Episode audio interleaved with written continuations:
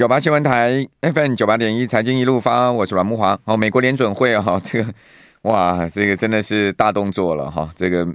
明年降息三嘛，好，这个点阵图了。好，第一个，好，第二个呢，把今年的 GDP 啊也调高了。哦，同时明年的 GDP 是下降哦，到一点四，哈，原本是一点五，代表啊联准会认为明年的经济是比较偏弱哦，而且比先前预预期的还要偏弱一点。哦，但鲍尔呢开始转歌了，而且这个转歌的态度哦非常的明显。鲍尔说什么？他说尽管联准会哈不排除呃再要进一步加息的可能性了，反正这个是老台词了啦哈。这个老台词只是在，我觉得只是在一个装潢而已了哈，就是在呃 等于说还是要要讲一讲，哎不讲不行哦。但是呢，呃他说呢。这个现在目前呢、啊，这个联邦基金利率啊，已经达到了或者是接近峰值了哦。这句话就很割嘛，哈。呃，同时呢，这个鲍尔说呢，联准会已经在讨论降息的时间点，哇，那这个是超级割了哈。这个另外他又讲说，供给侧哈已经恢复到疫情前的水准哦，就代表 supply chain 这个部分哈已经恢复到正常了。而且呢，他讲软着陆成为可能哦，暗示啊。这个是很明显的暗示哦，说明年即使是经济增长哦，也要降息。哇，为什么突然哦，在这次的议息会议哦，这个全面转割啊？我们赶快来请教红利投信投资策略部的邓胜明副总，邓副总你好，主持人好，各位听众大家晚安。这个先前鲍尔都是一副非常阴，怎么会在这一次就这么大的一个一百八十度的转变？才两周的时间，两周前他还非常阴哎，因为。这个他要公布那个 PCE 嘛，就是这个个人消费支出这个物价指数，下个礼拜才要公布。那他等于先把预估值秀出来，二零二四年二点四。那这个数字其实就是虽不中亦不远矣啦，就是接近它的一个核心的所谓的要回到两个 percent 的区间。那你看，就是本周稍早公布那个 CPI，你核心的部分四点零，然后名目的部分三点一，其实。这个数字其实看起来也是受控的，就是说从二零二二年高峰那时候超过八嘛，那现在降下来降甚多。还有一点就是生产者物价，他就刚刚讲那个 supply chain，生产者物价其实掉的速度，那看起来比消费者物价还要再快一点。消费者物价可能还粘着一点点，那生产者物价降的更是快，也就是呼应一下连呃刚才主持人讲到就是说明年经济的一个状况啊，你看呃一个月之前。十年债息对利率政策最敏感的十年债息还有五个五个 percent 哦，那时候最高是五点零四哦，盘中现在多少？我刚刚看了一下，三点九四，等于就是说市场现在已经，我看市场评论，其实有人已经看明年降六次，嗯，每一次是降二二，等于就是二，等于是零点二五 percent，降六降六次，二十五个 BP 意思是要降一点二五，又超越联准会的点阵图三码，等于就是市场又走在前面。等于就是是不是代表这个五五点零四降到三点九四，这个速度又降得太快，就是市场一下又一步跳三步再看，所以我我猜测这样的状，但毕竟联总会讲了动作，昨天这样讲是完全不是不是暗示的一些明示，它等于就是我现在就是年底前，我我我我的我我这个利率政策，其实我就是告诉你，我明年就是可能会降息，那等于就是因为在债券市场来讲哦，有一个。不成文的一个说法，就是说你升息是升很缓的，但是你降的话是来的比你想象中还要快，等于就市场等于一步做三步跳，现在在反映这种这政策的一个很大的一个扭转。那如果这样去看的话，那我觉得最影响最大的就是国库券嘛，等于就是十年债息长率的一个部分，我觉得影响非常非常之大。嗯，好，现在市场是预期明年降一百五十个点吗？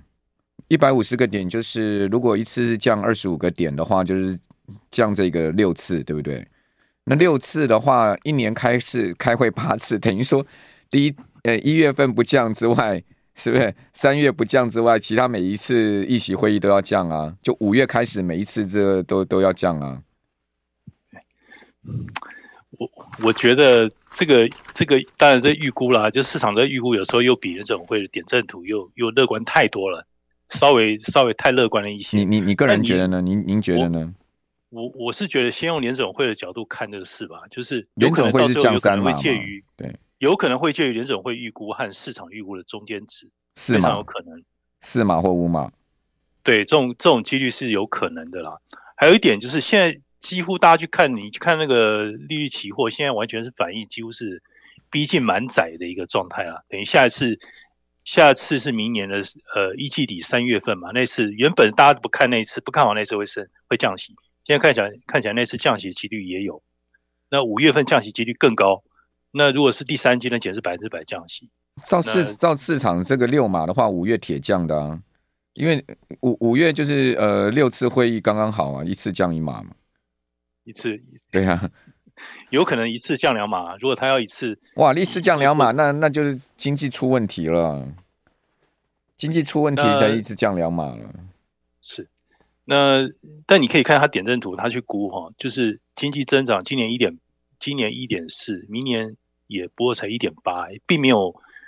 并没有，这还是低于自然增长率两个 percent 以下，嗯，还是有差别。换句话说，经济增长的火苗没有很强劲。这部分他看的挺保守的啦，应该这样去讲。你话中有话，没有说出来的部分是这个，大家要看那个数字显现的一个状态。所以有可能货币政策明年不会像今年这么极端气候啊，就是去年到今年，这个我们始终投资环境处在联准会的极端货币政策的一个环境影响影响之下。那明年的货币政策会看起来是。好像感觉是比较可预期的一个一个环境啊，所以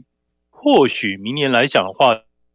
呃，今年这种双元化的配置反映出来投资端，一个是股，要不然你就是赌股票，另外一点去放 money market fund，因为 money market fund 你的现金就百分之五以上的一个回报，你胆子小不愿意承担风险可以放现金 money market，要不然就去赌股成长股。那明年的话，或许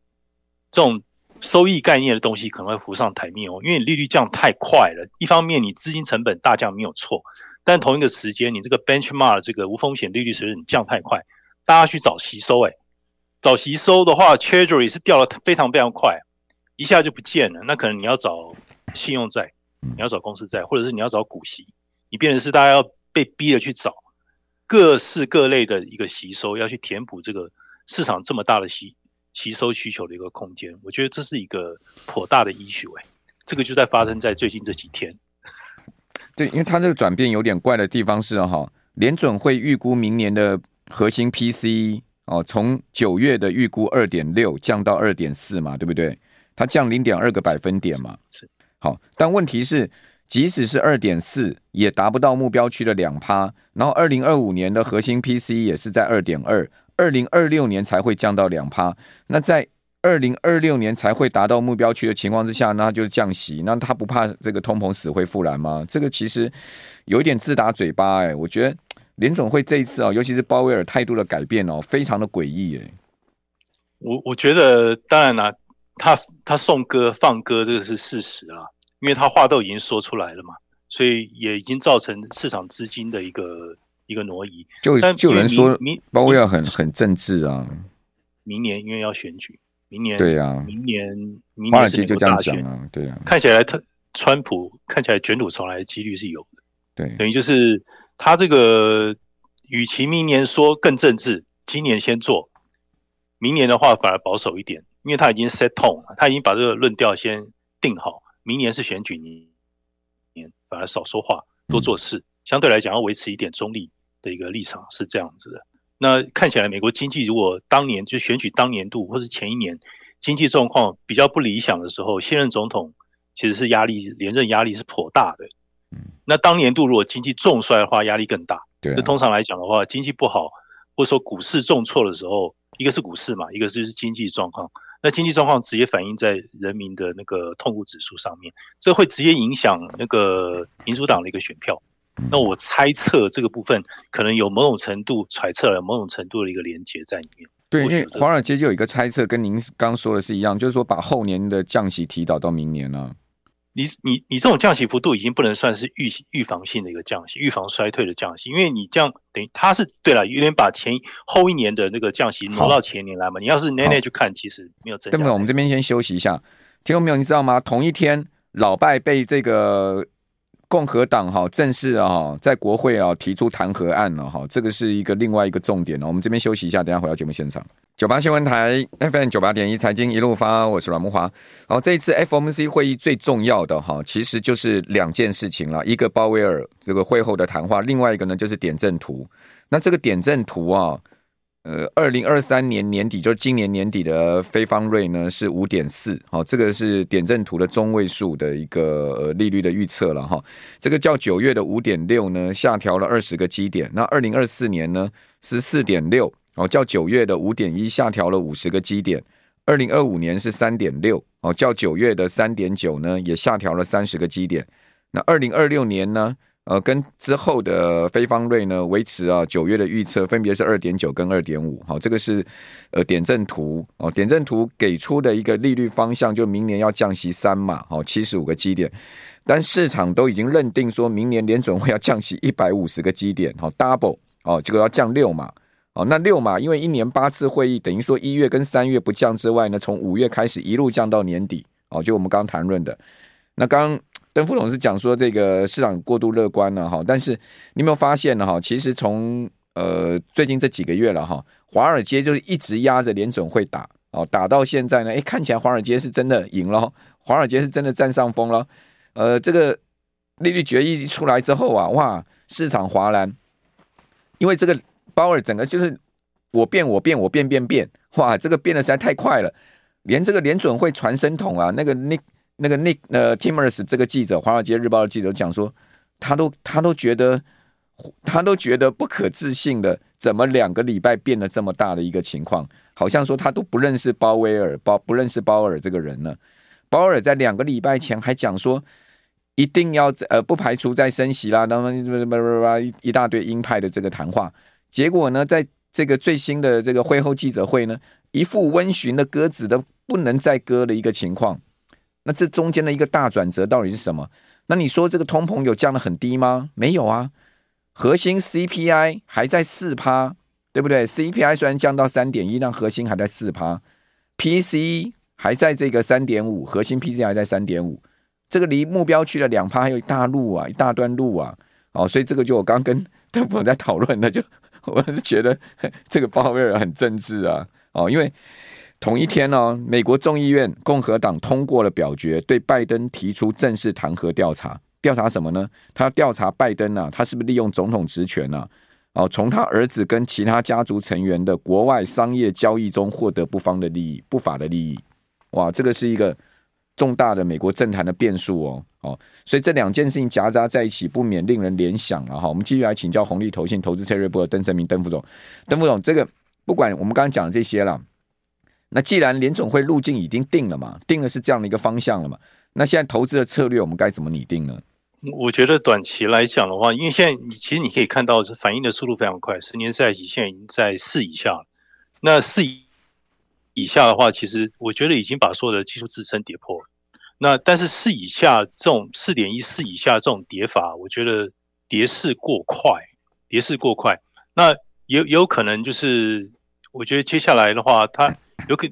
有可能在这个地方，我觉得可能会跌升啊，跌升会弹啊，会弹上去部分，我觉得会反弹。你可以看相对反应的就是，呃，股市开 party 嘛，然后还有就是债券的长债的部分也开趴。那短债其实利率没有像长债跌了那么重，但相对来讲，其实你可以看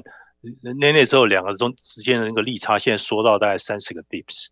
那之前一度拉开那个时候已经有到五十个 bips 以上，现在。但是这不代表经济不会衰退啊！现在是等于是两边都跌，看谁跌的速度快。利率敏感度高的长债利率跌的速度更快。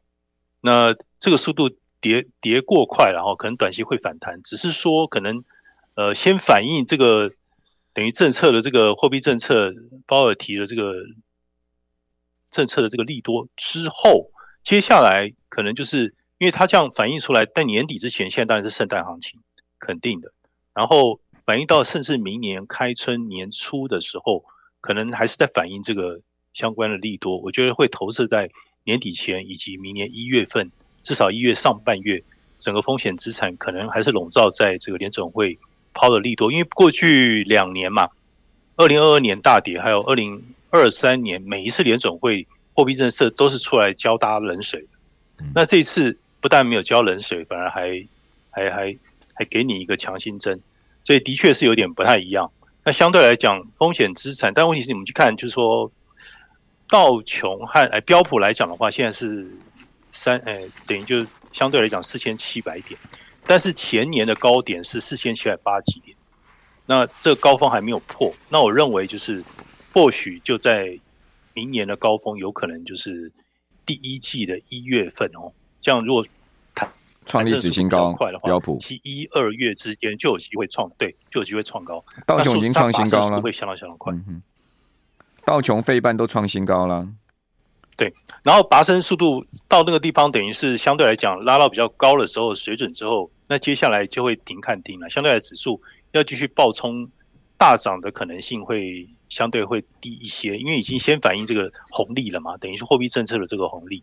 那接下来的话。因为大家也眼看到，就是说啊，你利率不管怎么看啊，你就认为说货币政策已经偏宽松了嘛？然后假设通膨，因为他有提到，他鲍尔有提到通膨预期其实也是看起来是下滑。那如果这样角度去看的话，那在这样的环境之下，那可以预见，就是刚我前面一开始节目结开始我有讲，就是说你一般政策利率水准降到这么低，那接下来代表着说你放在银行，你的息也大减。逼这些钱出来，要去找吸收的一个标的，什么什么标的能替代这种你现金这个吸收高达五趴以上，income driven 收益导向的东西，可能一下又会重出江湖哎、欸，因为你这个利率降太快太极端，另一也是另一种极端，会逼着市场明年要要去找呃股息收入呀，或者是说呃信用债的收益，任何能够替代这种比较高的一个吸收需求的标的，甚至多重资产的吸收收益，会被逼出。逼出江湖，要重出江湖了。这些这些东西等于就是说，你要去追求成长的部分嘛，或者说你用多重资产的吸收去代替等等之类的，这个论述会重重新出炉。最近有一档美股 ETF 啊爆红啊，就 TMT 啊，三倍做多美国国债 ETF，大家都拼了命了。拼了命了去拼嘛，对不对？以前是三倍做多 QQQ 嘛，现在是三倍做多美国国债嘛，TMT 啊，真的是市场现在真的是好，这个玩到极致了，你知道吗？好，那另外今天股市啊，全球股市只有一个地方在哭哭了，就日本了，哦，因为日元大升了，哦，所以日本股市下跌。这个日日日日元一直升，会不会是一个黑天鹅呢？日元升反映 日元相对美元升值，这个对日股当然是。一定一定都不利的啦。那日日币维持竞争力，这个日股比较有机会。但日股今年起也算是今年整年来讲，以开发国家绩优生啊。那但是最近相对来讲的话，如果说你这样去看啊，每每年在降息了，新兴市场啊，我觉得新我我第一个想到就是新兴市场，新兴市场而不是日本，而不是这种核心的亚洲国家，或许它相对来讲这个回报的速度会更快一些些。